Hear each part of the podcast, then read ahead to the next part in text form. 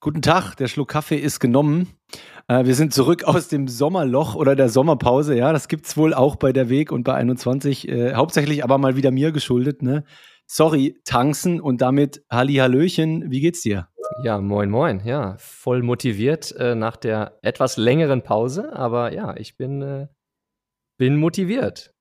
Wunderbar. Same, same. Wir sind heute äh, bei der Folge 84 schon. Das ist viermal die 21, wie wir gerade herausgefunden haben. Ähm, natürlich absolute Sonderfolge. Deswegen haben wir auch zwei Gäste heute. Ähm, und viele von euch werden die wahrscheinlich schon mal gesehen oder gehört haben irgendwo. Und das sind der Fabi und der Mats. Tag, ihr zwei. Hi. Hi. Freut uns riesig hier zu sein. Ja, ja. freut uns auch, dass ihr da seid. Ähm, dann würde ich sagen, as always, äh, Tanzen, äh, du schreist die Blockzeit, ich schreibe sie auf und dann legen wir los. So machen wir das, genau. Es sind einige Blöcke vergangen seit der letzten Folge und wir sind jetzt äh, heute hier bei dem Block 810604 und wie Fab schon angekündigt hat, müssen wir hier heute äh, mit zwei Gästen äh, klarkommen. Also Fabian Matz, äh, die obligatorische Öffnungsfrage ja, wer seid ihr? Was sind, was ist euer Hintergrund? Äh, jetzt mal unabhängig von Bitcoin und was möchtet ihr mal so als Start mit der Community gerne teilen? Vielleicht, ja, Mats zuerst und dann Fabi. Und, und vielleicht noch, äh, fände ich interessant für die Zuhörer, wenn ihr wollt, euer Alter dazu. Ja, klar, sehr gerne. Also ich bin der Mats, 26 Jahre alt und äh, ja, die Frage bekomme ich auch oft gestellt, was ich denn eigentlich so beruflich mache. Und das ist meistens gar nicht so einfach, das zu erklären. Mittlerweile stelle ich mich ganz gerne, ähm, ja, ich sag mal, als Wissenschaftler vor, weil äh, den Beruf, den ich mache, den, den gibt es eigentlich gar nicht so richtig. Also ich habe zwar Wirtschaftsingenieurwesen studiert, ähm, aber das hat irgendwie wenig mit dem zu tun, was ich jetzt im Beruf mache. Und genau, also es sind viele Bereiche, ähm, in denen wir tätig sind. Natürlich mit Fokus Bitcoin. Und ähm, ja, TerraHash ist halt eben die Firma, bei der wir arbeiten, die beschäftigt sich ähm, intensiv mit Energie und Energiesystemen, wie wir das hier hauptsächlich auch in Deutschland und Europa dann integrieren können. Jo, dann übernehme ich gleich mal. Mein Name ist Fabi, ich bin 25 Jahre alt, ähm, bin vom Background her Wirtschaftsinformatiker, darf mich ja jetzt auch theoretisch offiziell äh, Wissenschaftler nennen, ähm, habe aber auch immer so meine Probleme, wenn mich jemand fragt, was mein Beruf ist. Wir haben damals bei TerraHash, als wir, da wir auch, ich sag mal, mit der Fiat-Welt viel reden, ähm, so Terms gecoint, ähm, wie Projektmanager und so weiter. Ähm, und ja, ich würde meine Tätigkeit bei TerraHash hauptsächlich als Business Development oder Projektmanagement bezeichnen. Ähm, ich glaube aber, dass es nicht ansatzweise das beschreibt, was wir tun, unsere Titel, die auf den Visitenkarten stehen. Habt ihr eine Zwischenfrage? Nee, red einfach weiter. Okay, und, äh, cool, äh, sorry. Warte uns nicht. ähm, äh, vielmehr so meine Aufgaben, ja, hintenrum die Netzwerke zu stricken, ähm, Themen wie Kontakte knüpfen, internationale Netzwerke aufbauen, während ich glaube, der Matzo viel mehr den ganzen theoretischen Teil macht, den ich als äh, Wirtschaftsinformatiker nicht so abdecken kann. Genau, jetzt habt ihr ja beide im Prinzip äh, äh, schon schon äh, uns gesagt, dass ihr bei TerraHash arbeitet. Da gehen wir nachher auch noch ein bisschen genauer rein. Uns interessiert auf jeden Fall, was ihr da so im, im Detail macht. Ähm, was aber natürlich auch super interessant ist, äh, und wenn du keine Zwischenfrage hast, Tanzen, dann äh, Fabi, kannst du gerne mal loslegen. Was hat euch denn dahin gebracht, im so verhältnismäßig jungen Alter äh, äh, in die, euch in die Unsicherheit eines Bitcoin-Startups zu stürzen? Also was ist, was ist bis dahin so passiert? Jetzt mal unabhängig, ihr seid noch gar nicht Bitcoin begegnet, ne? Was ist euer Weg gewesen und was waren eigentlich mal eure Pläne? Mhm, mh. Ja, tatsächlich schreiben wir bei mir das Jahr 2017, wo ich mein Abitur gemacht habe ähm, und hinterher, so wie viele, relativ planlos war, was, wie es weitergeht in meinem Leben. Ähm, ich habe dann angefangen, ein bisschen Geld zu verdienen, weil ich mir eine Reise gönnen wollte, so wie man das halt heutzutage oder wie jeder das macht. Und habe dann bei mir in der Region, ich komme äh, aus Bayern, an einer Klebstofffabrik angefangen zu arbeiten. Und das war ein Job, müsst ihr euch vorstellen, Äh, damaliger Mindestlohn 8,84 Euro, Blaumann, solche Brillen, weil du die ganze Zeit so Neonlicht hast, damit der Klebstoff, äh, der ist lichtsensitiv, dass der nicht äh, festklebt. Und habe gesehen, dass das war ein Bullmarkt und hatte keine Ahnung von Kryptos. Und habe mich dann in der Pause hingesetzt irgendwie und gesagt, okay, ich kaufe jetzt irgend, irgendein Krypto, ich muss irgendwo Geld investieren, damit ich so irgendwas mitmache. Und ja, wie könnte es anders sein? Meine Wahl ist natürlich auf Dogecoin gefallen. Ne? Ähm, hab mir dann Seed rausgeschrieben und so weiter. Einfach irgendwie bei einer Börse, die hieß Anycoin aus den Niederlanden oder was, äh, das geholt, nicht ansatzweise verstanden, was ich da tue und das dann vergessen. Aber schon auf die eigene Wallet geholt in dem Fall. Genau, also keine Hardware-Wallet oder was, irgendeine Hot-Wallet auf dem Handy, Ja, das äh, ja. also nicht wirklich gut verwahrt oder so. Und, und, Und einfach dann- mal so gekauft. Also Einfach mal so gekauft. Ich habe so blind, wirklich blind gescrollt und ich glaube, Dogecoin war damals auf Platz 30 von der Marktkapitalisierung. War natürlich sehr günstig pro Coin auch wahrscheinlich. richtig, ne? richtig. Ich habe Ja. für 30.000 Coins 30 Euro bezahlt, also do the math. Ja. ähm, und dann hatte ich da erstmal Ruhe. Ähm, und dann springen wir jetzt ein bisschen ins Jahr 2021. Ne? Ähm, nächster Bullrun. Äh, bei mir ging es los mit Elon Musk, der auf einmal anfängt, Dogecoin zu chillen. Ähm, und ich so, ich habe doch so mal was gekauft, oder nicht? Schau rein und sehe so, wow, ein Dogecoin bei 50 Cent. Wie kriege ich jetzt meine Keys wieder und so weiter? Hab dann angefangen, äh, äh, das, also hatte, ähm, wie war das denn? Hatte meine Keys nicht mehr wirklich oder diese Software-Wallet wusste nicht, wie ich drankomme. Und es gab ein Tool im Internet, wo du deine Keys irgendwie recovern konntest. Und ich habe dann über Reddit irgendwie jemanden gefunden, der mir dieses Skript umgeschrieben hat, dass ich wieder meine Funds abheben kann und so weiter. Also komplett crazy. Oh, und das hat aber funktioniert, Es ohne hat dass du gescannt funktioniert, wurdest. nach, ohne dass ich gescannt wurde. Also nach zwei Tagen Arbeit und wirklich damals keine Ahnung vom Space gehabt. Äh, ich war nicht mal bei Reddit-User. Ich habe mich dann extra auf Reddit angemeldet, weil mir das ein Kollege empfohlen hat. Also hat alles dann irgendwie geklappt. Und das war so, ich sag mal, mein Door-Opener, dass ich gesagt habe, hey, ich interessiere mich für Kryptowährungen. Und so wie es halt ist, da war ich dann schon Student, hatte nicht viel Kohle, ein bisschen was halt über, ne? Und habe dann angefangen, mal wahllos äh, auf Kryptos Geld zu schmeißen, ein bisschen Ethereum, ein bisschen Cardano, eine Woche drin gelassen und zack, bumm, 500 Euro Gewinn. Ähm, ich wusste auch nicht, was die Haltefrist ist äh, oder dass man Steuern zahlen muss auf den Gewinn, solche Themen. Und dann stand bei mir Anfang 2021, da reden wir jetzt über tatsächlich März, April, also ihr wisst, äh, wo der Bitcoin-Preis etwa war, so zwischen 40 und 60.000, ähm, hatte ich ein Fiat-Praktikum vom Studium in Frankfurt. Und ich bin da schon hingefahren und war so ein bisschen, ich würde sagen, schlecht gelaunt, nicht gut drauf, weil ich gemerkt habe, hey, irgendwie läuft da irgendwas falsch im System, aber ich kann nicht genau sagen, was. Ähm, ich habe vorhin schon kurz erwähnt, ich komme aus Bayern. Ich war mal ein sehr heimatverbundener Mensch und habe aber gesehen, wie die Immobilienpreise bei mir in der Gegend in die Höhe schießen. Also wir reden hier von einem Grundstück 800 Quadratmeter an der Autobahn. Äh, Bauland, die wollen nur für das Grundstück 800.000 Euro. Plus, du musst noch was abreißen und neu draufbauen. So, das sind so die Dimensionen, über die wir hier reden. Und dann war mir klar, egal wie viel Geld ich jemals verdienen werde, das wird niemals möglich sein. Das ist out of reach. Ähm, dann hatte ich das Glück, dass der Bruder von meiner Freundin auch mit Kryptos, beziehungsweise nur mit Bitcoin was gemacht hat. Und dann hat sie gesagt, hey, ruf den doch mal an, ich kannte den gar nicht. Und dann habe ich ihn angerufen, hat solide geklungen und dann haben wir direkt vier Stunden geredet über Bitcoin. Dann hat er mir ein Video vom Roman geschickt. Das habe ich mir dann reingezogen und direkt danach, so zehn Minuten danach, habe ich das erste Mal Bitcoin gekauft. Ähm, ja, so bin ich quasi das erste Mal mit Bitcoin in Berührung gekommen. Uh, I came for the money and I stay for the mission. Ich glaube, das ist ein guter Punkt, um mal äh, zum Mats überzugeben. Ja, sehr gerne, danke. Ähm, also ich würde mich als Person beschreiben, die ich auch schon immer so war, die Dinge verstehen muss. Also es war schon als Kind auch äh, immer schwierig für meine Eltern, weil ich dann, keine Ahnung, irgendwelche Thermostate auseinandergenommen habe oder einen Fernseher habe ich auch mal auseinander, habe ich auch mal ähm, auseinandergenommen. Und ähm, ja, also ich, ich muss die Dinge mal verstehen. Deswegen war es für mich in der Schulzeit auch so, dass ich ganz oft ähm, irgendwelche Dinge vorgesetzt bekommen habe, Hausaufgaben oder so, und ich habe aber nicht verstanden, wozu das jetzt gut sein soll. Und das war dann noch extremer irgendwann im Studium, weil ähm, ich dachte, okay, das ist jetzt so einfach gerade dran, man macht das halt so, man geht in die Schule, danach ist ein Studium dran, danach hat man irgendwann Beruf und irgendwann geht man in Rente. Das war irgendwie so dieser, ich habe da auch gar nicht viel Gedanken dran verschwendet, sondern das war einfach so ein geebneter Weg, den man dann ganz normal geht. Und ja, da habe ich, wie gesagt, nicht viel Zeit rein investiert, sondern das war einfach dann dran. Und ja, ich würde sagen, so richtig, wo ich das erste Mal mit Bitcoin oder ja, ich habe halt auch meine Kryptophase gehabt, so wie der, wie der Fabi, ob das jetzt gut oder schlecht ist, sei mal so dahingestellt, aber jedenfalls viel gelernt. 2017 habe ich das erste Mal ähm, IOTA gekauft und auch Bitcoin ein bisschen. Und die habe ich auch sehr, sehr lange gehalten und mich gar nicht weiter damit beschäftigt, bis dann irgendwann 2020 Corona kam.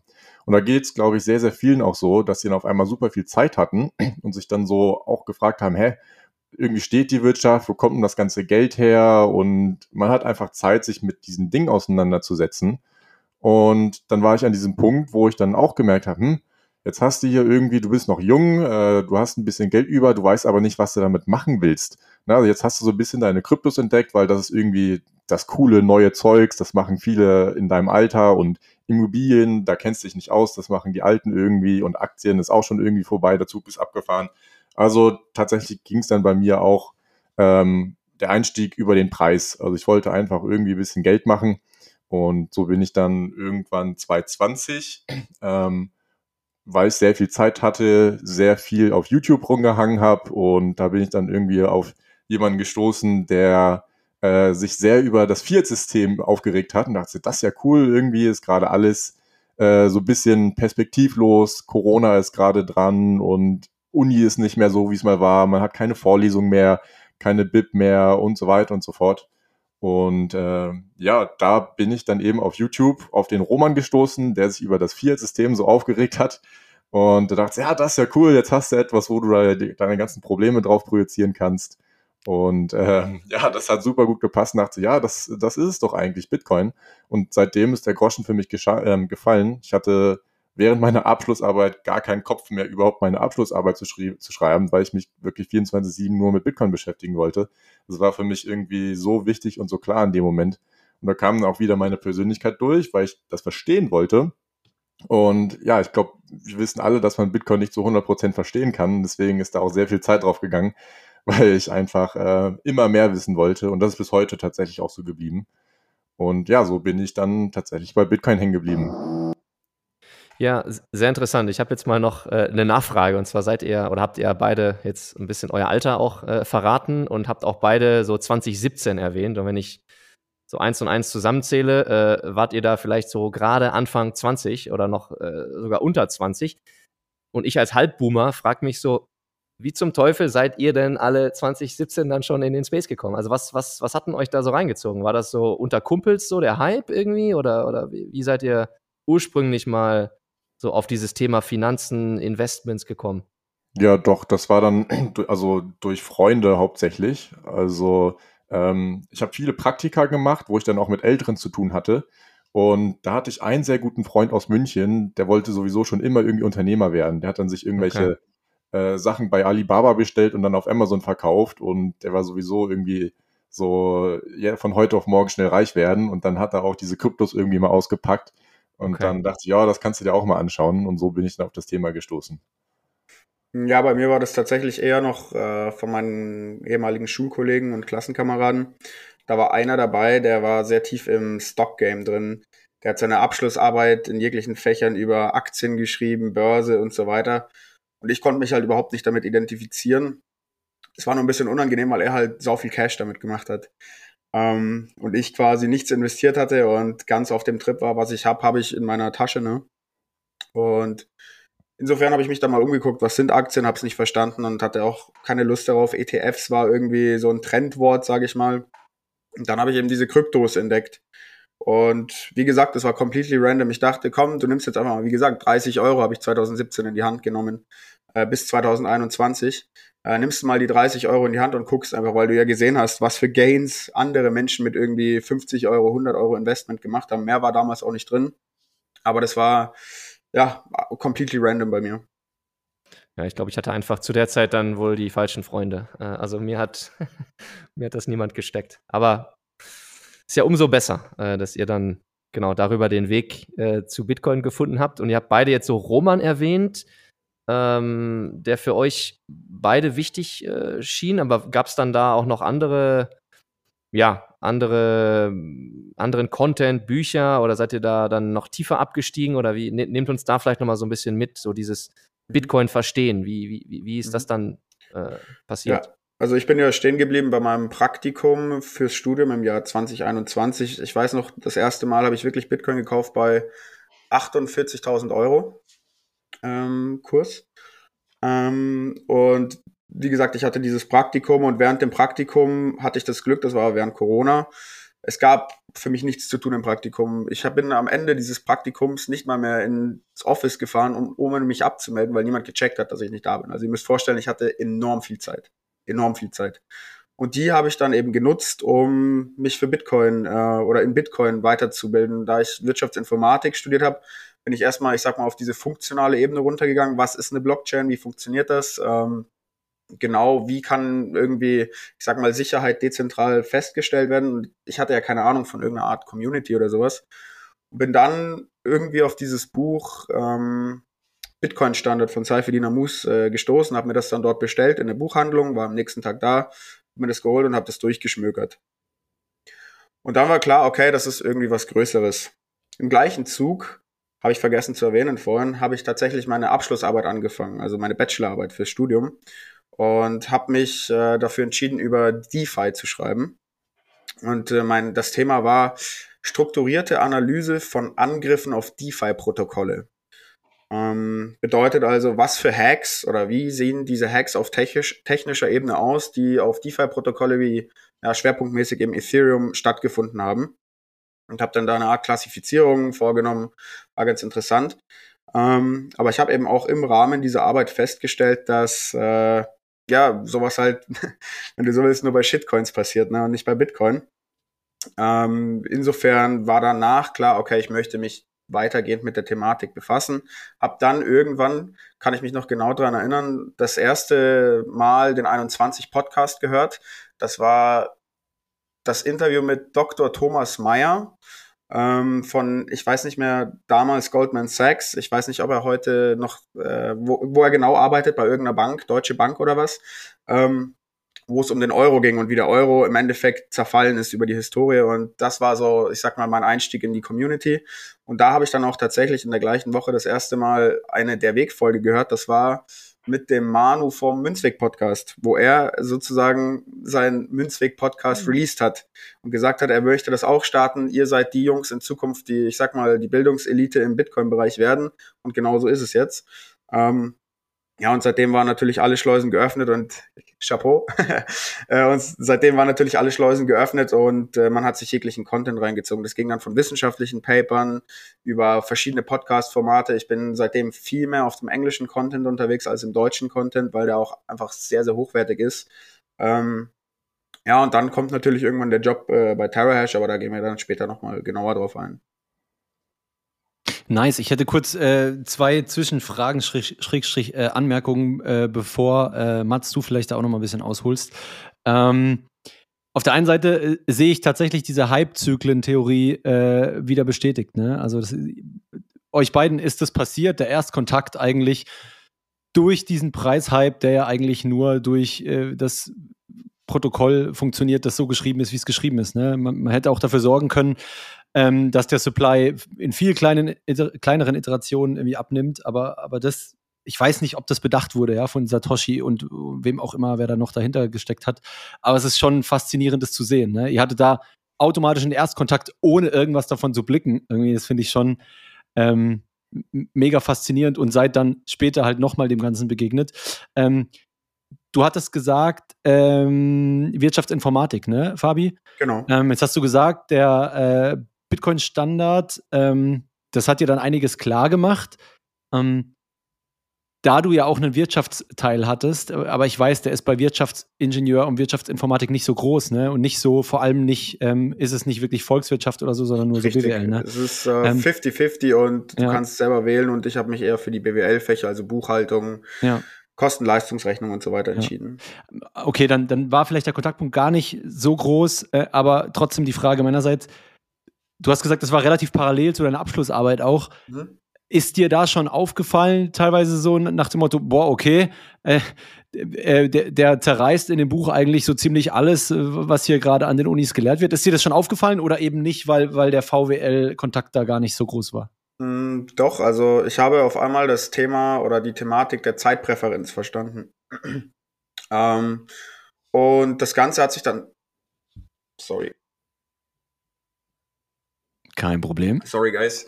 Ähm, das Ganze hat sich dann tatsächlich so geäußert, dass genau parallel zu der Zeit ich angefangen habe, alles zu hinterfragen. Das ging von meinem Uni-Abschluss bis hin zu allen, ja, ich weiß nicht, ob ihr das vielleicht auch kennt, aber zu persönlichen Kontakten, die man hat, äh, enge Freunde, ähm, die dahingehend, ich sag mal, noch mehr in dieser Fiat-Welt behaftet sind. Ähm, und da war mir eben relativ schnell klar, so, okay, dieses Buch hat irgendwas mit mir gemacht und das ist true. Ähm, ich, mein Vater hat äh, in Italien eine Bar und der hat mir erzählt, Nice. genau, ähm, auf Sardinien guter Platz, ähm, aber der Süden ist relativ gebeutelt ne, von der Wirtschaft. Mhm. Ähm, und der hat mir dann so ein bisschen erzählt, gerade über 2012, 2013, was da los war. Ähm, ich habe mehr verstanden, was 2008 los war. Und ich habe, glaube ich, genau zu der Zeit verstanden, dass das Wellen sind, aber dass äh, die Route immer noch dieselbe ist und dass das ein Riesenproblem in Zukunft geben wird. Und das habe ich schneller verstanden als alle anderen um mich rum, auch als mein Vater. Ähm, aber ja, das, das war im Endeffekt die, wie soll ich sagen, die Quintessenz aus dem Bitcoin-Standard. Und dann natürlich, ich, wenn ich den Bitcoin-Standard Leuten empfehle, sage ich in der Regel, wenn du viel über Bitcoin wissen möchtest, dann skip mal die ersten sieben bis acht Kapitel, ähm, weil da wird es dann richtig interessant, wo es auf die Bitcoin-Thematik eingeht. Wenn du über unser jetziges Fiat-System, Keynesianismus, äh, viel Bescheid wissen möchtest oder Neues lernen möchtest, dann machst du auch die Kapitel eins bis acht natürlich mit, ne?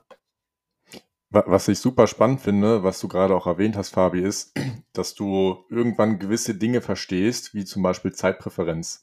Und dann hast du auf einmal diesen Moment, wo du viele Dinge anfängst zu hinterfragen. Also das ist dann, glaube ich, auch der Moment, wo, weil es gibt viele Leute, die auch Bitcoin verstehen, vielleicht auf technischer Ebene oder ökonomischer Ebene, aber die noch nicht so überzeugt von Bitcoin sind, wie wir es jetzt vielleicht sind. Also deswegen ist auch immer schwer zu definieren, was Bitcoin ist weil es viele Bitcoin-Experten gibt, die aber trotzdem noch nicht so überzeugt sind von Bitcoin, wie wir es sind. Und deswegen, das habe ich auch bei mir auf meiner Reise gemerkt. Ja, ich habe Bitcoin schon ein bisschen auf dem Schirm gehabt, irgendwie, wie gesagt, seit 2017, aber so richtig Klick hat es dann erst 2020, 2021 gemacht. Und das ist dann dieser Punkt, wo man dann merkt, okay, jetzt hast du irgendwie diese Zeitpräferenz verstanden und dann fängst du an, diese ganzen Dinge zu hinterfragen. Und das ist dann der Moment, wo dieser Mindblow eintritt und dann merkst du auch diese ganzen Dinge, sei es das Studium oder was auch immer du gerade das gesamte Leben gemacht hast, was das überhaupt bedeutet. Und dann fallen diese ganzen Puzzleteile nach und nach zusammen und auf einmal erkennst du die Matrix und gehst ganz anders mit einem ganz anderen Blick durch diese Welt. Du, du merkst erstmal, okay, womit zahlst du überhaupt ähm, dein Essen im Supermarkt? Was handelst du da eigentlich? Und das ist der eigentlich spannende Moment, wo man dann wirklich so diesen Mindblow-Moment bekommt. Ja, sehr, sehr geil ausgeführt, Mats. Äh, Dann direkte Rückfrage dazu. Wie hat denn dann euer Umfeld reagiert? Ähm, Familie, Freunde, wo es bei euch Klick gemacht habt und ihr dann anders durchs Leben gegangen seid? Hat das Einfluss gehabt? Managt ihr das irgendwie oder ist das, zieht ihr die Leute mit oder, oder, oder wie ist da so? Ja, das ist natürlich auch ein Prozess. Also anfangs war ich wirklich so, dass, hä, das ist ja so offensichtlich. Also da wollte ich wirklich an jede Tür gehen und klopfen und sagen, warum hast du noch kein Bitcoin? Also das war wirklich so offensichtlich für mich und, und ich habe einfach nicht verstanden, dass es, äh, dass Menschen unterschiedlich an solche Thematiken rangehen.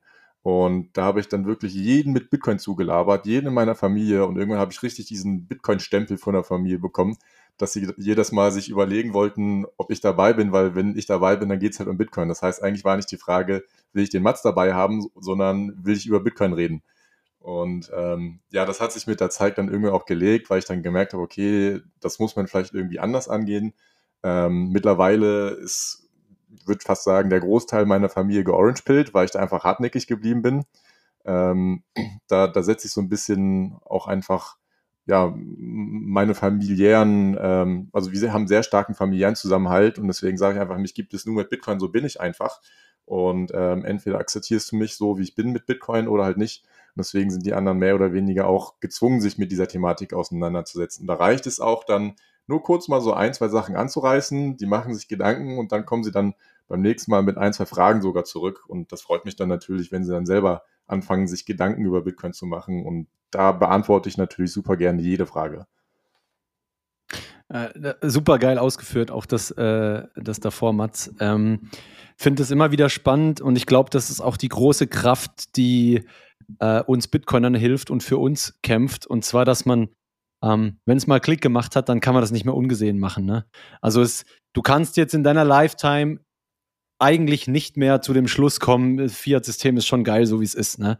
Und das ist eigentlich das, was langfristig dafür sorgen muss, dass der Großteil der Welt sagt, nee, sorry, so, das ist, das ist nichts auf diese Art und Weise. Ne?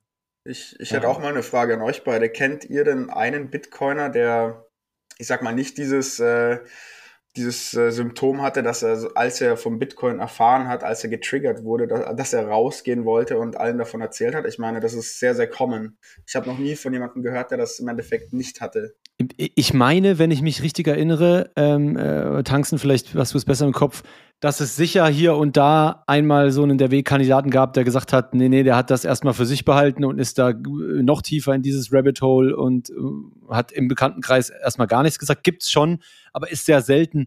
Ich muss wieder schmunzeln, mir ging's also fast genau gleich, wie Mats das geschildert hat. Ne? Also du, du bist ja dann so, sogar selbst irgendwann dessen bewusst, dass du irgendwie hier wie dieser verrückte Professor rüberkommst, ne? der irgendwie ihr kennt dieses Meme, dieser Typ, wo im Hintergrund diese roten Fäden sind, ne? so und so funktioniert's, ja? und du weißt genau, dass alle dich so sehen, aber du kannst es trotzdem nicht lassen, aber es kommt eben auch der Punkt, ähm, wo du sagst, nee, okay, äh, ist schon gut so, ja. Ich habe jetzt bei jedem eigentlich mal äh, meine Meinung positioniert und ab da müssen die halt selber gucken. Klar, bei der engen Familie ist man sicher noch mal hartnäckiger, das, das war bei mir nicht anders.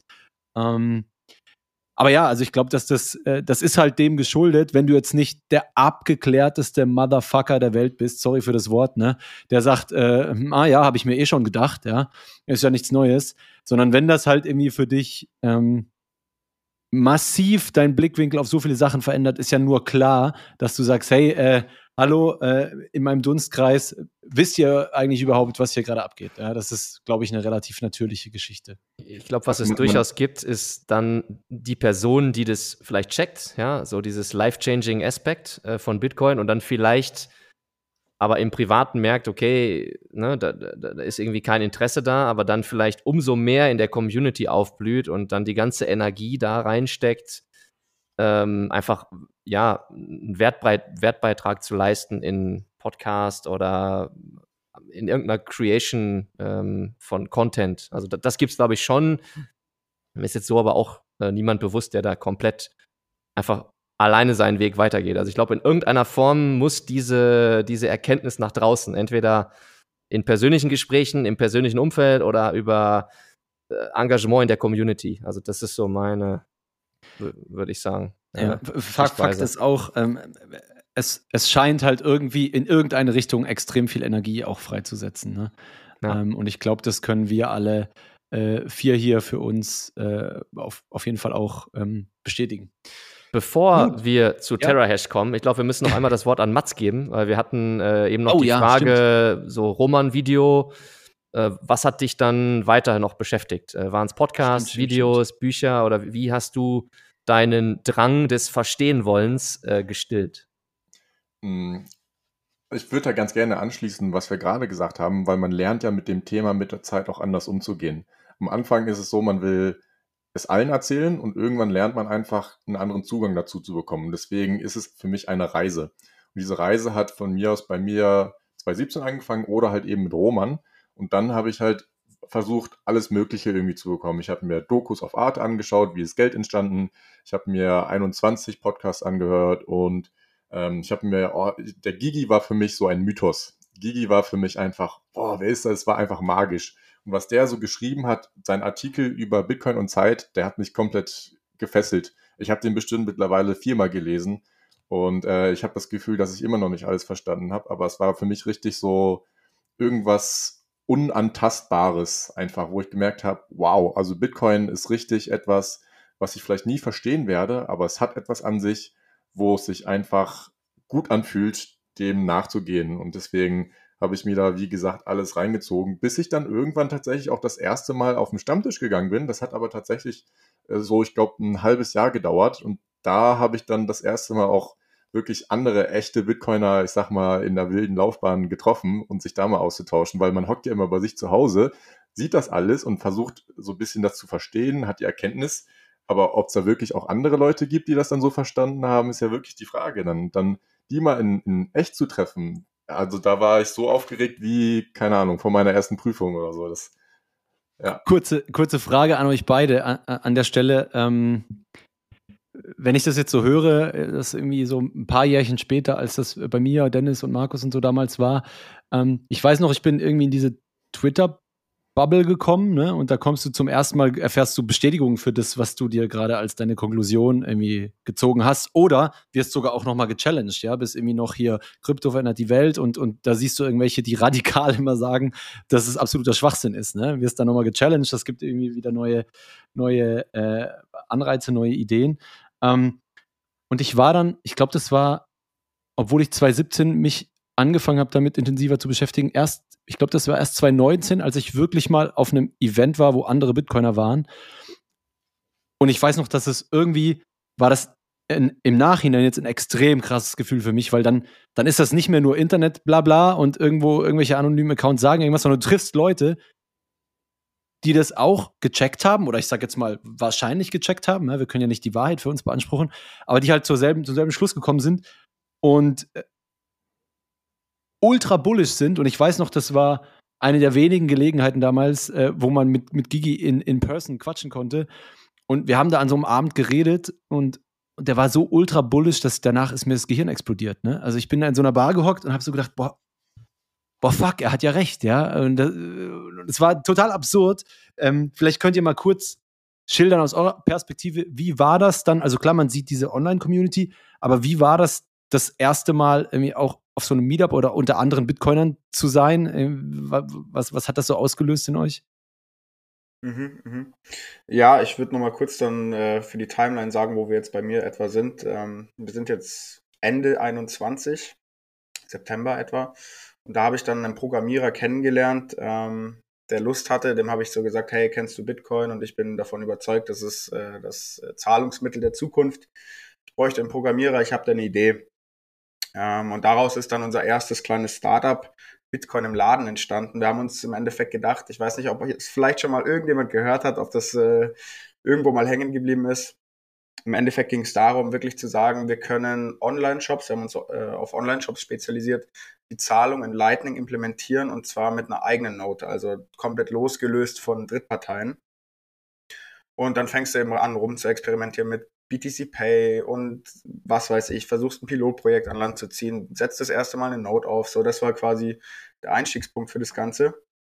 Und das erste Mal, dass ich dann wirklich Kontakt, ich sag mal, mit jemandem aus der Bitcoin-Community hatte, war über den Fabian von Salt and Daisy. Weil der hat irgendwie gehört, dass wir dieses Bitcoin im Laden-Projekt machen und hat mir eine E-Mail geschossen. Ähm, er hätte da was und ob wir zusammenarbeiten wollen, so ein Pilotprojekt umzusetzen. Und äh, wie gesagt, kein Twitter bis dahin gehabt, äh, nichts irgendwie von anderen Leuten gehört, wie gesagt, nur euren Podcast oder irgendwelche Paper gelesen. Und so ging das Ganze dann los und dann sind wir nach Salzburg gefahren. Und dann hat man angefangen zu schnacken, zu quatschen. Und dann hieß es auf einmal, ja, kennst du den? Und den ich so, nö, wer ist das? Kennst du den und den? Nö, wer ist das?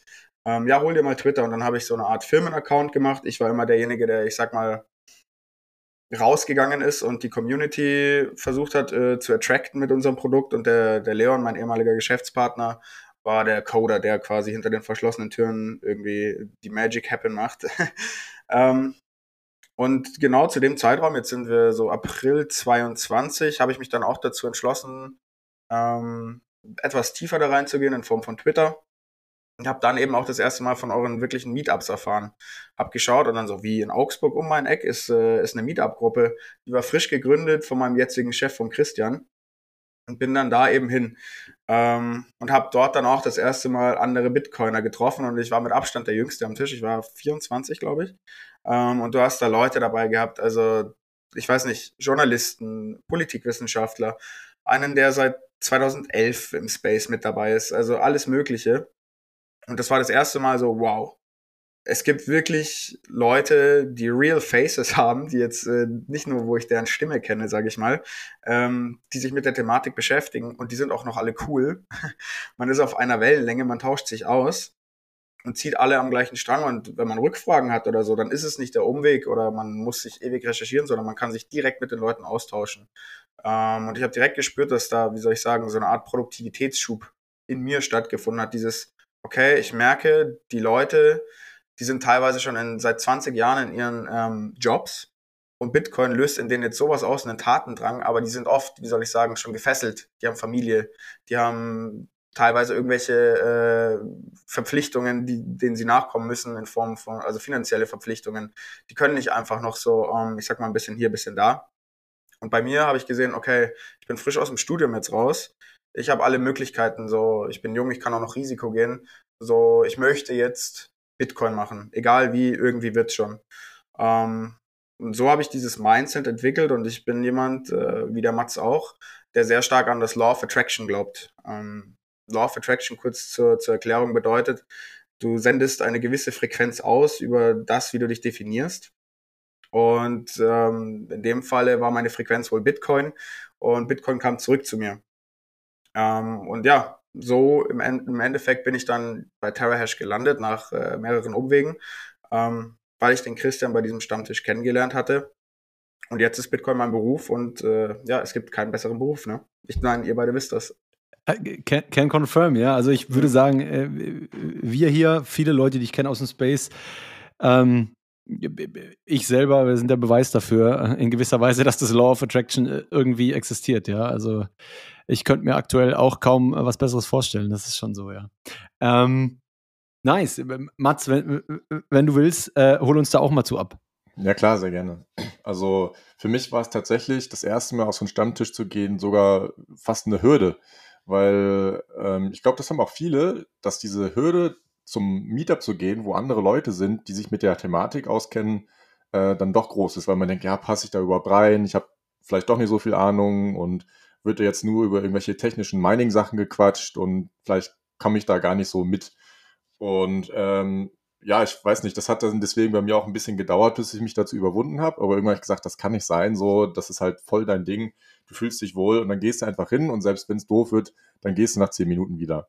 Und ja, das war in Lübeck mein erster Stammtisch, auch beim ersten Mal gegründet, mit dabei gewesen. Und ja, natürlich wurde dann nur über irgendwelche Mining-Sachen genördet. Ich habe kaum was verstanden, aber es war trotzdem cool, einfach mal so andere Leute zu treffen, die auch sich für diese Thematik interessieren, weil es ja dann doch sehr selten ist, dass man Leute trifft, die sich damit auskennen und mit denen man sich über diese Thematik austauschen kann. Ähm, und das hat mich dann doch irgendwie motiviert und zumindest auch so weit motiviert, dass ich dann irgendwann mit einem Freund, den ich aus Flensburg kannte, zusammen einen eigenen Stammtisch in Flensburg gegründet habe. Und ähm, daraus ist dann quasi so ein bisschen das Interesse für, an Meetups und ähm, andere Leute kennenzulernen größer geworden, bis ich dann irgendwann ähm, ja an diesem Punkt war, wo ich mein Studium abgeschlossen hatte und dann ging es für mich ähm, auf die Entscheidung zu, was machst du danach? Also ich hatte auch gute Angebote von anderen Unternehmen, wo ich auch äh, eigentlich einigermaßen gutes Geld verdient hätte, aber es wäre halt so ein klassischer 9-to-5-Job. Und jetzt mit dem Bitcoin im Hintergrund dachte ich, boah, das kann nicht sein. Du hast jetzt diese Matrix verstanden, du willst doch nicht in dieses Hamsterrad rein, was du gerade erkannt hast. Ähm, dann ähm, war ich schon ein bisschen ja, ich sag mal, sicher, was diese Meetups angeht und habe dann immer mal wieder auch mit, mit dem Helper war ich das erste Mal in Innsbruck 22. Äh, da haben wir zusammen gezeltet. Da habe ich den Chris aber tatsächlich noch nicht kennengelernt. Da haben wir uns verpasst irgendwie.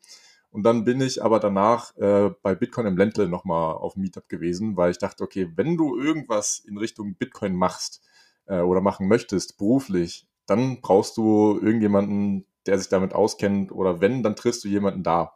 Und dann äh, habe ich den Chris tatsächlich auch bei Bitcoin im Ländle getroffen und wir haben uns super verstanden. Also es hat, es war keine, kein langes Gespräch, weil wir beide auch nicht so viel Zeit hatten.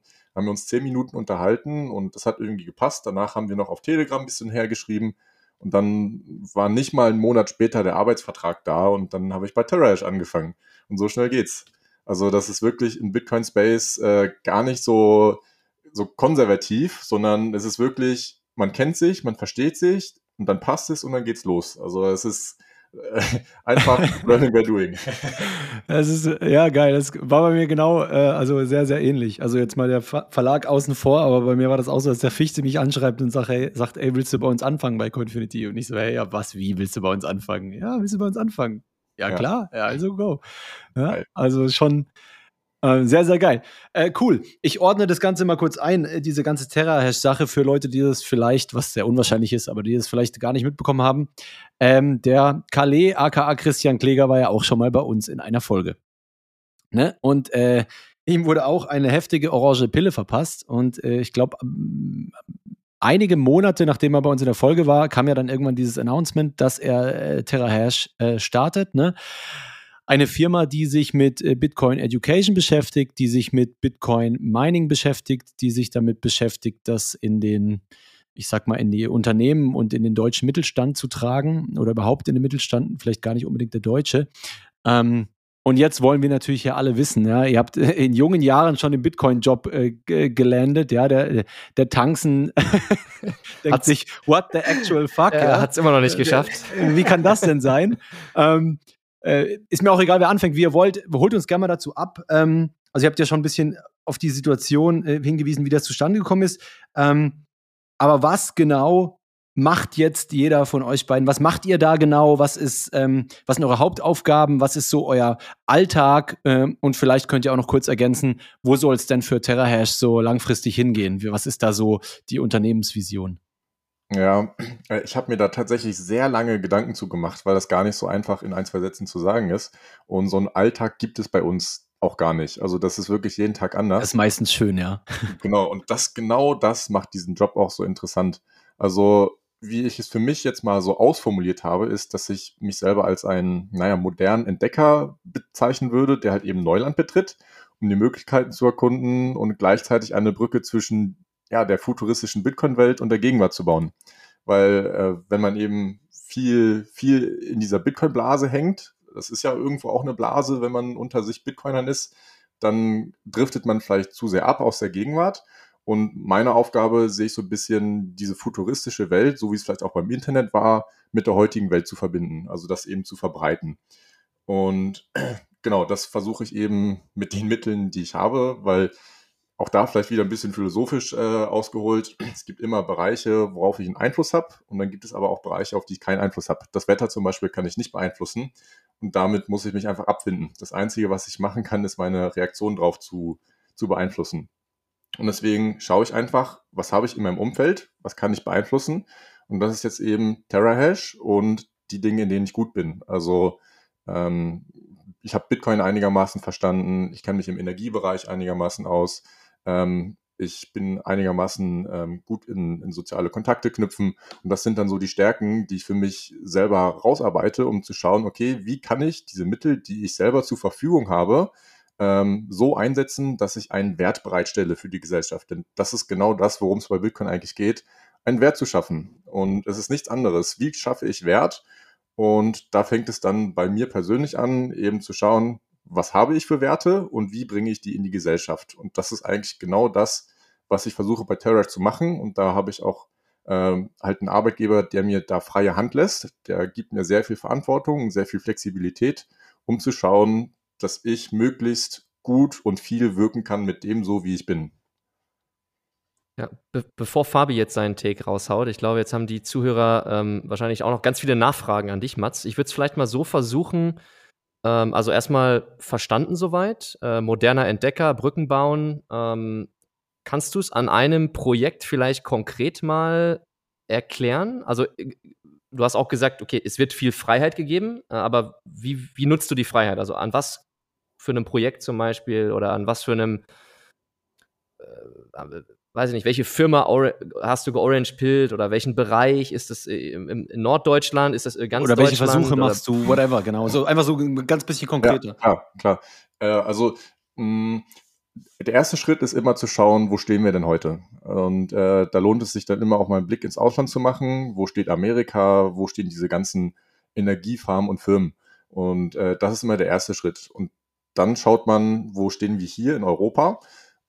Dann gleicht man das ab und das ist dann eigentlich unser Ziel zu schauen, okay, die sind jetzt in Amerika, da gibt es schon Power-to-Heat-Anlagen, da gibt es Grid Balancing in Texas.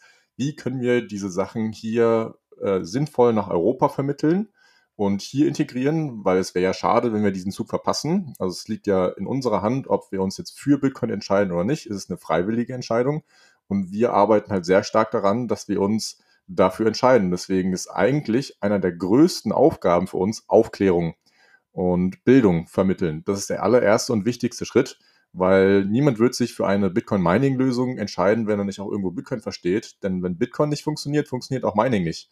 Und deswegen, wenn wir mit ähm, Energiekonzernen oder mittelständischen Unternehmen sprechen, ist wirklich der erste Schritt, erstmal Bildung zu vermitteln und zu, zu zeigen, was ist eigentlich aktueller Stand, was funktioniert, was gibt es für Beispielprojekte überall auf der Welt und wie könnte man das hier nach Deutschland bringen.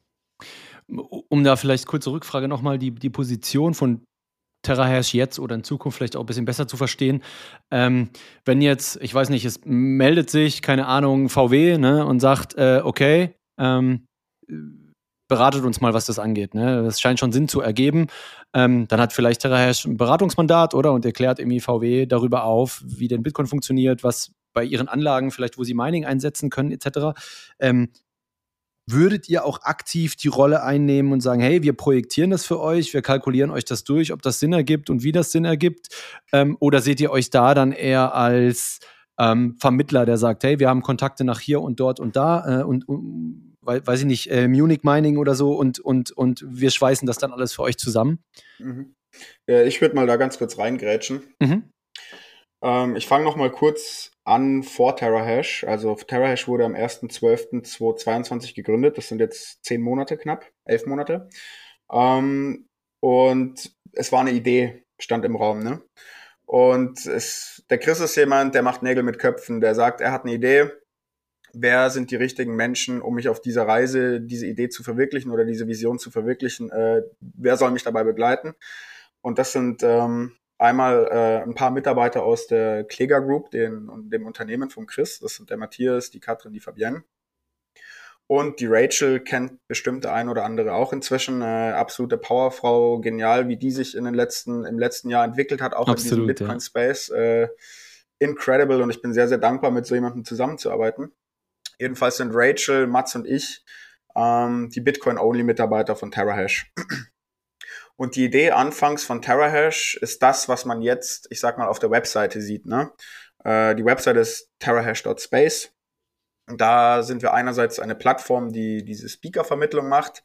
Ähm, das heißt, wir haben dort Speaker gelistet und andererseits aber auch Aufklärung gibt über ähm, ja, Bitcoin-Mining in Form oder in Verbindung mit Energiesystemen.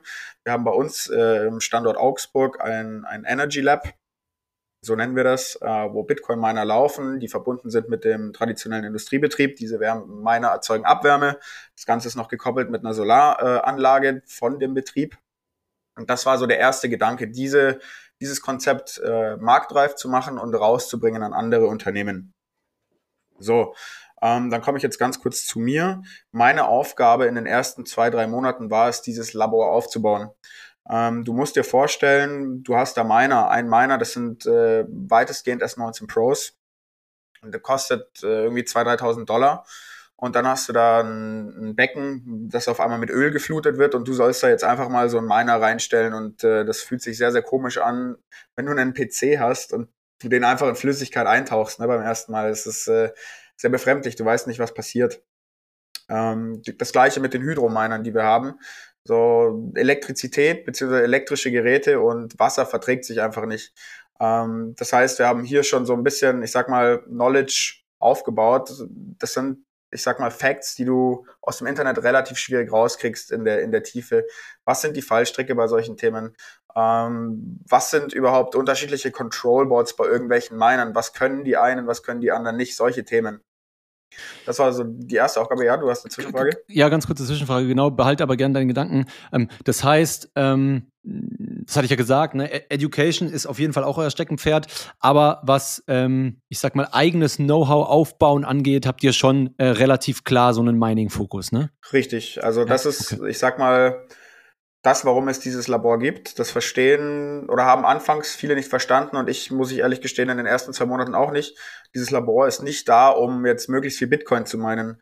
Dieses Labor ist ein Investment in die Zukunft von TerraHash, um Knowledge aufzubauen, um zu verstehen, wie sich äh, Miner verhalten. Ähm, also das ist, wenn du so willst, eine, eine Knowledge Base. Ähm, und was ich jetzt eben eigentlich sagen wollte, ist, die Aufgabe war, am Anfang dieses ähm, Labor aufzubauen. Gleichzeitig ist dieser Education slash Speaker Bereich entstanden. Aber TerraHash macht natürlich auch eine Entwicklung durch.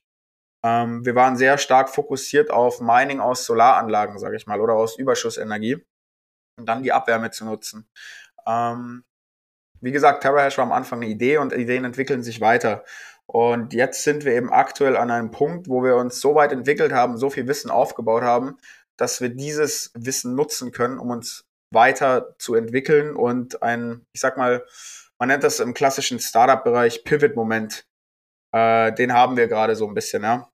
Also wir richten uns gerade neu aus, wir sammeln unser Wissen zusammen. Der Mats, äh, ein Riesenprojekt, das dir vorhin vielleicht nicht eingefallen, Mats, ist, war dieser Calculator, den der Mats entwickelt hat, also ein sehr, sehr, sehr genauer Mining-Rechner, TerraHash exklusiv, sage ich jetzt einfach mal, wo du viele Parameter einstellen kannst. Also was denkst du, wie entwickelt sich die Hashrate in Zukunft? Äh, hast du für die Wärmeverwendung ist Überschuss? Woraus, aus welcher oh, das Quelle ist kommt nice. die Energie? Okay. Mhm, Ähm, mhm. Das ist so ein Riesenprojekt, das der Mats abgeschlossen hat und das uns dann eben Erkenntnisse gebracht hat, weil auf einmal hast du Zahlen, äh, die du davor vermutest, aber die du nicht, nicht bestätigen kannst.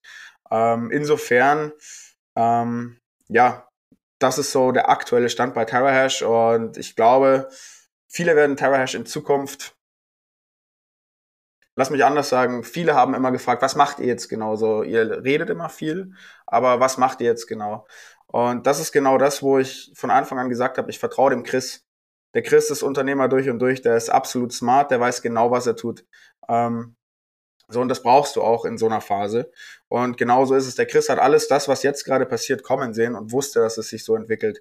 Trotzdem ist er den Weg gegangen und hat nicht versucht, irgendeine Abkürzung zu nehmen. Also das Ganze ist organisch gewachsen. Und ich glaube, jetzt sind wir eben an dem Punkt, wo wir sagen, that's it, wir wissen genau, was jetzt als nächstes kommt für uns.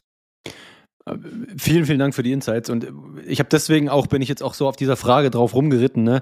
weil ich weiß, dass sich das eben genau viele fragen.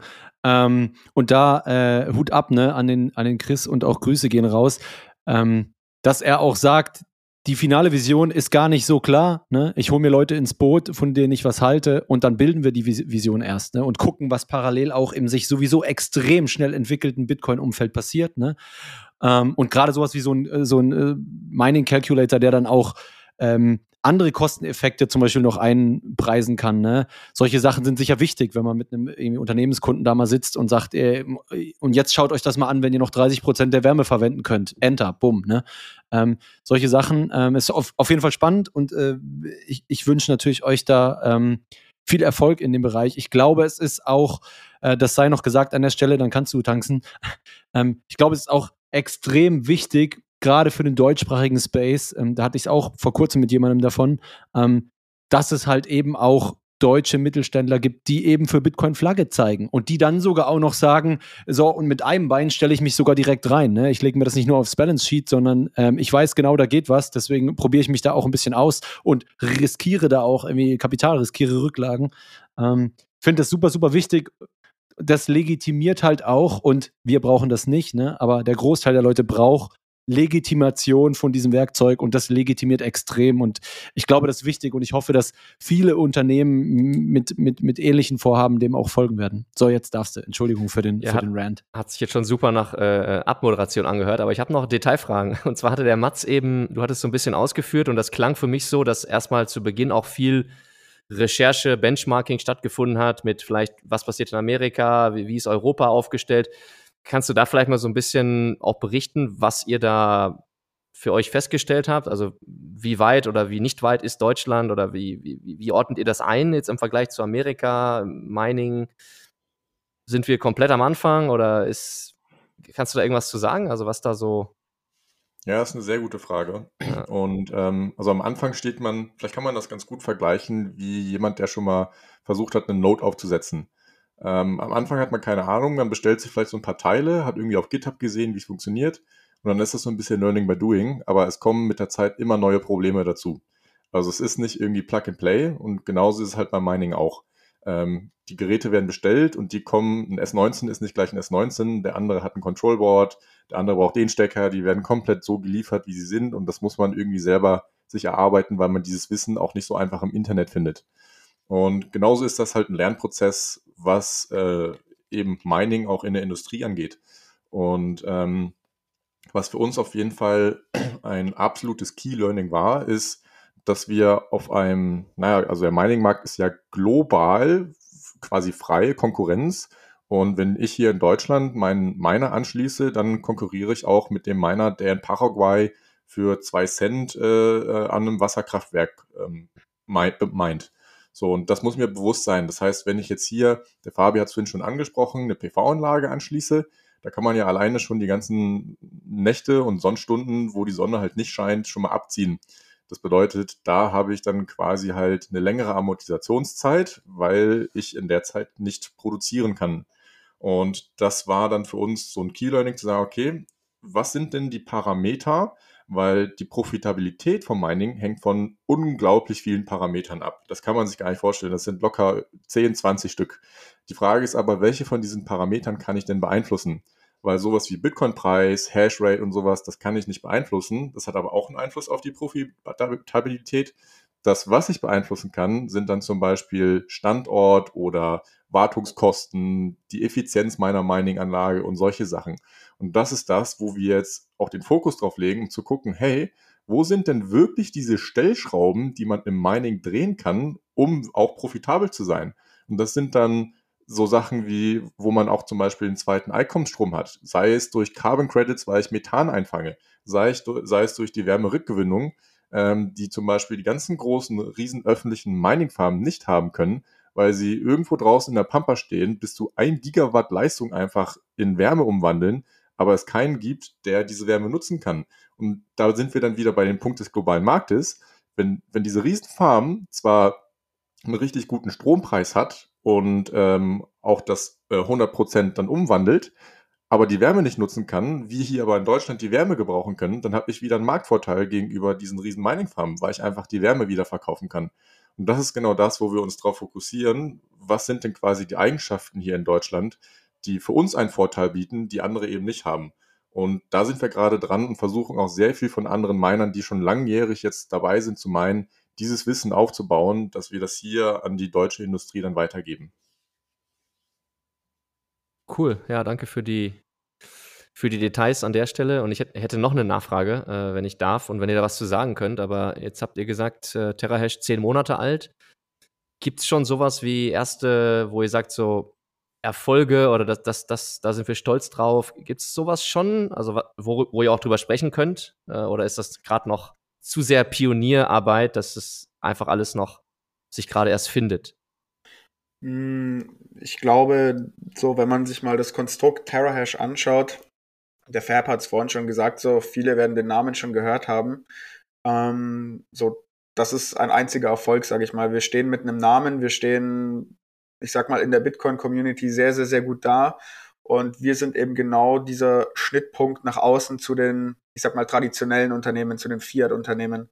Und diese Position, die wir hier haben, das ist sehr einzigartig. Ähm, da steckt viel Proof of Work drin, sage ich mal. Das ist aufgrund der Rachel, aufgrund des vom Chris, weil die eben genau wissen, wie sie mit solchen Unternehmen reden müssen, ähm, aber gleichzeitig, wie sie ein Bitcoin-Unternehmen aufbauen. Das ist so, ich denke, der größte Erfolg.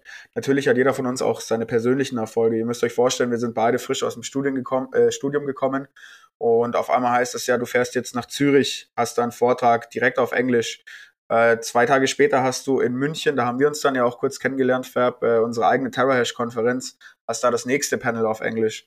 Ähm, dann bist du auf einmal in Prag irgendwo, hast da ein Panel äh, und so weiter. Das kommt jetzt bam, bam, bam.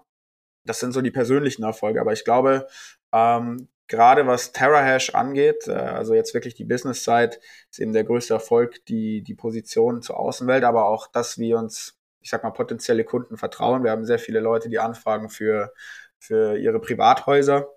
Wobei man da natürlich ganz ehrlich sagen muss, das ist nicht unser Fokus. Wir entwickeln aber gerade ein Produkt, das äh, auch diese Nachfragen abdecken kann.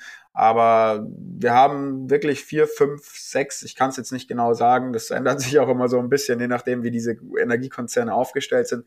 Sehr, sehr, sehr, sehr, sehr interessante ähm, Gespräche geführt, die sich für tiefere äh, Insights im Mining äh, interessieren und dafür auch Geld bezahlen, dass sie hier Informationen bekommen. Und äh, wir hoffen eben, dass wir da dem nächsten Pilotprojekt closen. Ähm, also das sind so die Themen. Aber ja, es geht voran. Ne? Es ist aber alles ein Prozess. Ja, war auch ein bisschen eine gemeine Frage, war mir bewusst und äh, ich glaube, das müssen wir auch hier nochmal hervorheben, dass ihr mit Mitte 20 überhaupt da seid, wo ihr seid. Äh, Riesenrespekt und äh, auch ja schon mal weiterhin alles Gute für den äh, beruflichen Weg, weil das schon auch außergewöhnlich ist und auch die Erfahrungen, die ihr da macht, äh, ja, sicherlich euch auch so ein bisschen einen Turbo ähm, verschaffen. Ja. Und, Ja. und, und euch vorbereiten auf äh, mögliche weitere ja, Bitcoin-Jobs, aber auch Fiat-Jobs. Also ich glaube, damit seid ihr schon mal bestens ausgerüstet. Ich habe direkt einen Take dazu, weil ganz am Anfang, ähm, äh, ich weiß nicht, wer es genau gesagt hat, ist, ist gefallen, so ja, in diesen doch relativ unsicheren Bitcoin-Startup-Job, dass wir den angenommen haben. Für mich war es aber genau andersrum. Also ich hätte jetzt auch irgendwie so einen Fiat-Job nehmen können, aber was ist denn eigentlich Sicherheit? Und äh, das ist die Frage, die ich mir dann gestellt habe. Und für mich ist Bitcoin irgendwo meine Sicherheit. Und deswegen habe ich gesagt, hey, wenn du jetzt wirklich rational bist, dann müsstest du quasi alles nach Bitcoin ausrichten, weil du weißt, dass es das Nachhaltigste ist, was vermutlich am längsten auch in der Zukunft erhalten bleibt. Wenn ich jetzt mal so ja, von mir aus 10, 15 Jahre in die Zukunft spinne und dann mir die Frage stelle, gibt es ein Apple noch in 15 Jahren? Gibt es ein Microsoft noch in 15 Jahren und gibt es ein Bitcoin noch in 15 Jahren? Das weiß keiner, aber ich kann das alles mit einer Wahrscheinlichkeit belegen. Und die Wahrscheinlichkeit, dass es Bitcoin in 15 Jahren noch gibt, ist für mich sehr, sehr viel höher, als dass es ein Apple gibt. Und deswegen hat dieser Startup Bitcoin-Job für mich eigentlich sogar eher Sicherheit gegeben, als wenn ich jetzt in ein anderes Fiat-Unternehmen gegangen wäre. Absolut, äh, entschuldigt, wenn man das Bohren hier im Hintergrund hört, äh, kann ich jetzt gerade nicht ändern. Äh, Ich hoffe, man hört es nicht so laut. Ähm, da, das ist natürlich, also so formuliert, weil das der, das ist der allgemeine gesellschaftliche Take, ne? Aber ich bin da voll bei euch und das war auch der Grund, warum ich mich dafür entschieden hatte, ist, dass diese Sicherheit ist eine Illusion, ja. Vor allem die, in den Zeiten, die uns jetzt bevorstehen, ist das schon zweimal eine Illusion, aber auch so ist es eine Illusion, ne? Es gibt diese Sicherheit auf Job XY nicht, egal ob man jetzt in einen Bitcoin-Job sich reinstürzt oder in eine äh, Selbstständigkeit an sich. Es, das wird so suggeriert, ja, weil das jeder in Anführungsstrichen so macht, der Großteil der Leute, aber diese Sicherheit gibt es, glaube ich, nicht. Ähm, jetzt hätte ich, weiß nicht, Tanzen, wenn du, wenn du gerade noch einen Punkt ha hast, raus Nee. damit. Ich hätte sonst, So. bevor wir so langsam auf die Zielgerade biegen, äh, noch eine äh, witzige Zwischenfrage, glaube ich. Ich nehme an, wir sind uns da alle relativ einig und ich glaube, je länger man sich damit beschäftigt hat, desto weniger ist das ein Thema. Aber ich wollte euch einfach mal, weil ihr ja im Mining jetzt ein bisschen vielleicht auch tiefer schon drin seid, äh, zu eurer Meinung ähm, um diese Block-Subsidy-Diskussion fragen. Ne? Also was passiert denn, wenn die Block-Subsidy immer geringer wird? Seht ihr eine Gefahr da irgendwo in äh, knapp über 100 Jahren? Äh, seht ihr sie nicht, weil es in knapp über 100 Jahren ist? Oder ähm, was sind eure Takes dazu? Da, das, das ist ein super spannendes Thema und ich möchte jetzt eigentlich auch dem Fabian nicht zu viel vorwegnehmen, weil ähm, wir sind da auch im Austausch mit verschiedenen anderen Ingenieuren, auch im Ausland. Also der Bob Burnett zum Beispiel, mit, mit dem haben wir sehr guten Kontakt. Und was, was auf jeden Fall der spannendste Punkt ist, ist die Transaktionsgebühren, weil er, er sagt, dass Satoshi Nakamoto zwei absolute Knappheiten erzeugt hat. Das ist einmal die 21 Millionen Bitcoin, die es nie mehr geben wird. Und das andere ist Block Space. Also wie viele Transaktionen ich quasi in die Blockchain schreiben kann. Ja, wir gehen jetzt davon aus, dass wir ähm, alle 10 Minuten einen Block bekommen und auch die Blockgröße gleich bleibt. Ne? Das sind halt die Fundament Fundamentals. Genau, das wäre eine Prämisse, ne? dass die Genau, langfristig ist auch gleich groß bleibt. davon, ja? dass genau. wir das so beibehalten. Ähm, so ist halt Bitcoin jetzt definiert und die Frage ist halt natürlich, bleibt das oder nicht, aber wenn wir davon ausgehen, dann kann man ungefähr abschätzen, dass wir 140 Millionen Transaktionen jedes Jahr durchsetzen können. Maximal 200 Millionen. Und wenn man das jetzt mal auf die gesamte Menschheit verteilt und sagt, okay, wir sind 8 Milliarden Menschen, dann würde es, glaube ich, als Privatperson, wenn wir jetzt vollständige Adoption hätten, ja mindestens 20 Jahre, wahrscheinlich sogar eher 30 oder 40 Jahre dauern, dass sich eine Transaktion auf der On-Chain durchführen könnte. Das ist nicht nur ein Problem, was die Private Keys angeht, weil wenn ich einen Private Key halte, aber nicht die Gebühren dafür aufbringen kann, eine Transaktion on-chain durchzuführen, dann bringt mir das gar nichts. Das heißt, da wird es dann irgendwann wahrscheinlich auch Custodial-Lösungen geben müssen. Das, äh, die Frage ist aber, kann wirklich jeder auch seine eigenen Private Keys halten? Das ist eine Frage, die noch nicht geklärt ist. Aber wenn wir jetzt das mal so weiterspinnen und sagen, okay, Adoption geht voran, dann wird natürlich dieser Blockspace super knapp und dadurch werden die Transaktionsgebühren auch enorm teuer werden. Und darüber werden sich dann vermutlich auch die Miner äh, finanzieren, hauptsächlich über die Transaktionsgebühren. Wie genau das am Ende aussieht, das weiß natürlich keiner. Sehr gut, Dankeschön. Ich, Fabi, hast du noch was zu ergänzen? Oder Ja, sehr gerne. Ich glaube, deine Frage hat jetzt so ein bisschen aufs äh, nächste Halving abgezielt oder es ist so ein bisschen, wie soll ich sagen, kontrovers. Man sieht äh, auf einmal, ja, zweiwöchentlich ein neues Hashrate All-Time High. Weiß aber, dass bald diese, wie soll ich sagen, äh, dass das Halving nächsten April kommt. Und die Frage, die ich mir eben die ganze Zeit stelle, was passiert beim Halving? Wie viele Miner können im Endeffekt wirklich weiterhin produktiv oder äh, rentabel minen? Und meine persönliche Theorie ist eben jetzt, dass, wie soll ich sagen, gerade diese Miner so diesen Wert von Bitcoin erkannt haben und dass es egal ist jetzt aktuell, ob ich meine, wie soll ich sagen, natürlich nicht komplett egal, aber dass ich mehr Risiko gehe, um jetzt, wo ich noch viel mehr Bitcoin, im Endeffekt doppelt so viel wie in einem halben Jahr bekomme, äh, dass ich meine Maschinen laufen lasse. Weil in einem halben Jahr verringert sich das Ganze. Der Preis müsste sich, wenn alles gleich bleibt, verdoppeln damit ich zu aktuellen Konditionen weiter meinen kann. Ich persönlich gehe davon aus, dass wir einen kleinen Rücksetzer sehen werden. Ähm, kann aber natürlich auch nicht in die Glaskugel schauen. Aber langfristig. äh, Meinst du Hashrate-Rücksetzer? Genau, ein Hashrate-Rücksetzer. Ähm, langfristig, ich weiß es nicht.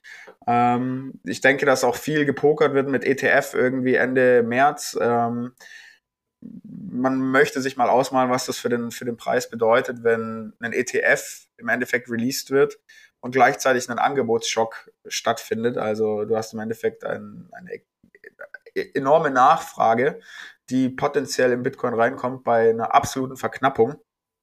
Das kann natürlich zu einem absoluten Preisschock führen, äh, im positiven Sinne oder Preisspike, ähm, so dass auch viel mehr Miner wieder online gehen können. Dann ist die Frage, okay, wie, wie ist der Mining Supply? Wir haben alle diese, diese Geschichte mit Core Scientific mitbekommen, die auf Pump Miner gekauft haben, die für alle anderen Miner die Geräte auf 15.000 Dollar hochgepusht haben. Ähm, so dass im Endeffekt niemand mehr Miner kaufen konnte. Dann ist der Bitcoin-Preis gesunken. Core Scientific musste selber Bitcoin abstoßen, dass sie ihre äh, finanziellen Liabilities bedienen können. Ähm, haben noch mehr Bitcoin auf den Markt geworfen. Und so hat sich das Ganze in eine Negativspirale entwickelt und Core Scientific ist pleite. Der ehemals größte Public Miner ist pleite gegangen. Ähm, so, und auch solche Korrekturen werden wieder stattfinden. Und jetzt noch ein ganz kleiner Insight. Ich weiß nicht, wie tief Leute so ähm, im Mining-Markt drin sind. Ähm, jeder kennt diese Bitcoin, Bitmain S19 Endminer Pro Geräte. Die bringen jetzt wieder hier neue Sachen raus. Ich persönlich glaube, dass wir auch da in Zukunft eine Art Disruption sehen. Ähm, man sieht, dass ein Mining-Hersteller namens MicroBT bzw. Watts Miner immer mehr in den Markt reinpusht und zwar genau in diese Nische, die wir als TerraHash auch bedienen möchten, was dieses industrielle Mining be betrifft. Also das sind dann ge genormte äh, Miner auf 19 Zoll Racks, die sich vielleicht auch auf Abwärme spezialisieren, die sehr, sehr leistungsfähig werden. Wir hatten so ein Ding bei der BTC in Innsbruck dabei. Und ich könnte mir eben auch da sehr gut vorstellen, dass in Zukunft in den nächsten zwei bis fünf Jahren ja so dieses Monopol von Bitmain verloren geht und wir eine Art Duopol sehen. Ähm, deswegen, so, Conclusion, der Mining-Markt ist unberechenbar. Genau für, die, genau für diese Insights sind die Zuschauer hier. Vielen Dank, äh, Fabi. Mats, schieß los.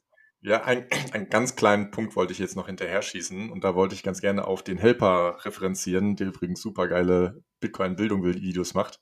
Ähm, der hat nämlich gesagt, dass ähm, ja alles, was Wert hat, auch mit irgendetwas abgesichert werden muss. Also wenn ich einen Rasenmäher in den Schuppen stelle, dann reicht das erstmal aus, aber wenn ich jetzt Gold irgendwo absichern muss, dann reicht der Schuppen vielleicht nicht mehr aus, dann muss ich einen Bunker bauen. Also mehr Energie, um es abzusichern.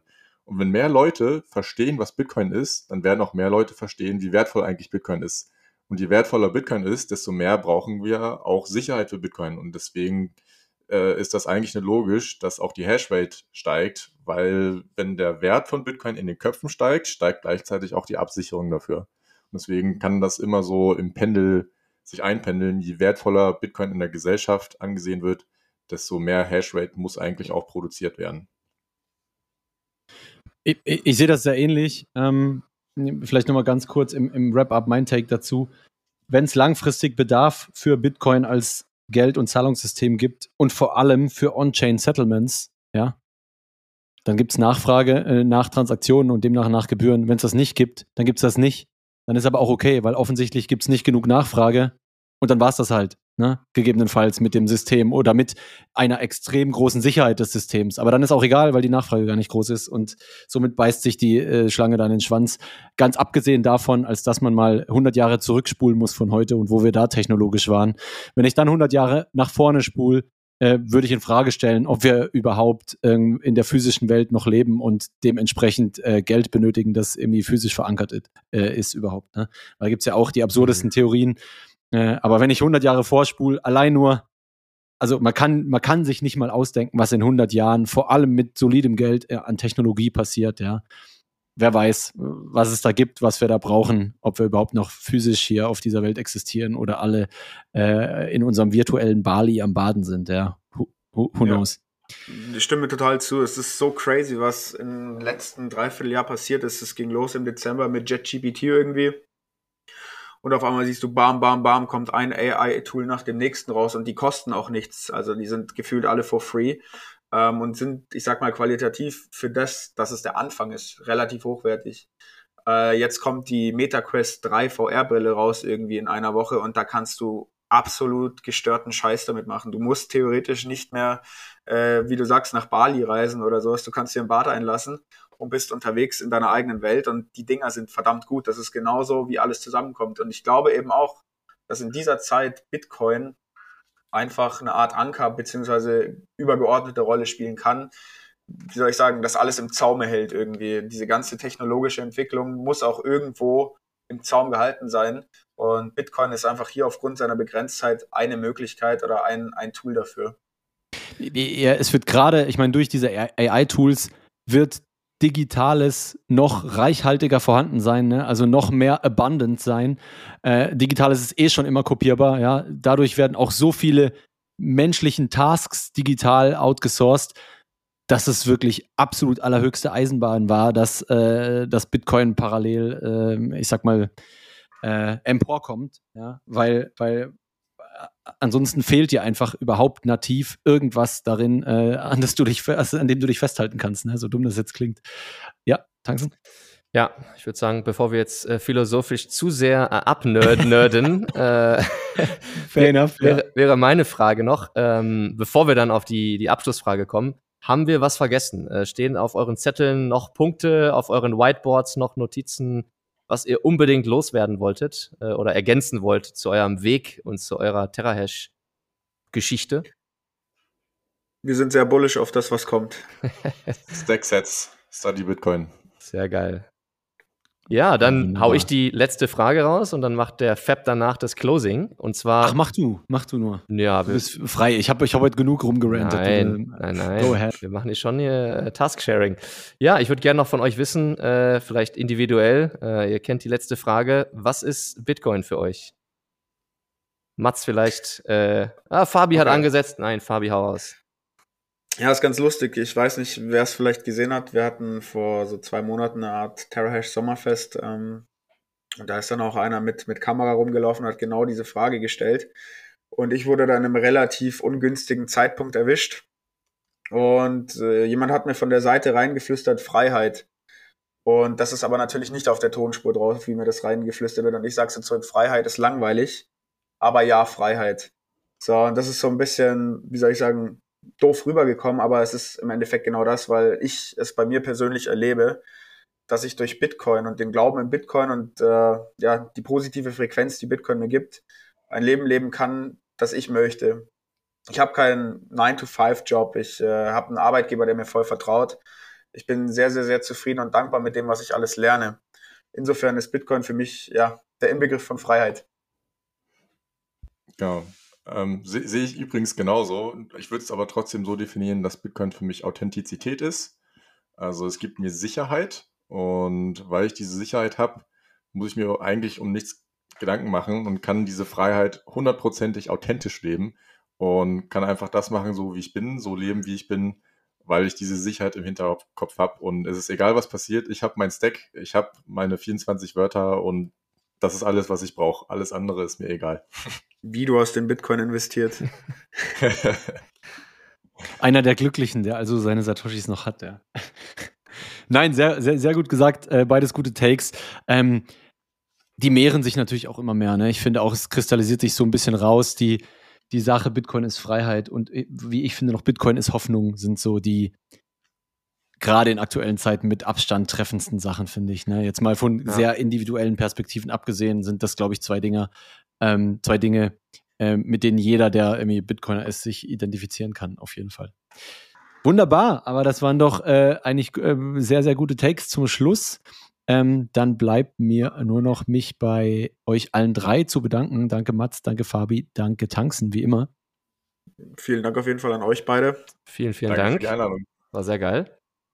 Ja, hat Bock gemacht. Ähm, an die Zuhörer, ich text euch jetzt nicht wieder mit äh, Value for Value und Streaming Sets zu. Ihr, ihr wisst ja eh Bescheid so langsam, ne? Hier gibt's Passt keine schon. Werbung. Hier wird einfach nur, hier wird nur Content geliefert. Ja, wir machen, wir, Genau. gibt keinen Werbeteil. High-Class-Content. Genau. Äh, wenn euch das gefällt, lasst uns das auf irgendeine Art und Weise wissen und spüren. Das reicht uns. Ähm, wir sind sehr, sehr froh, dass wir das hier machen können. Genau. Äh, wünsche euch allen eine wunderbare Restwoche, würde ich sagen. Tanksen, wir gucken, dass wir uns spätestens nächste Woche wiedersehen. Ja, Und äh, tschö mit Ö. macht's gut. Ciao, ciao. Ciao. Cheerio. Was ist Bitcoin eigentlich?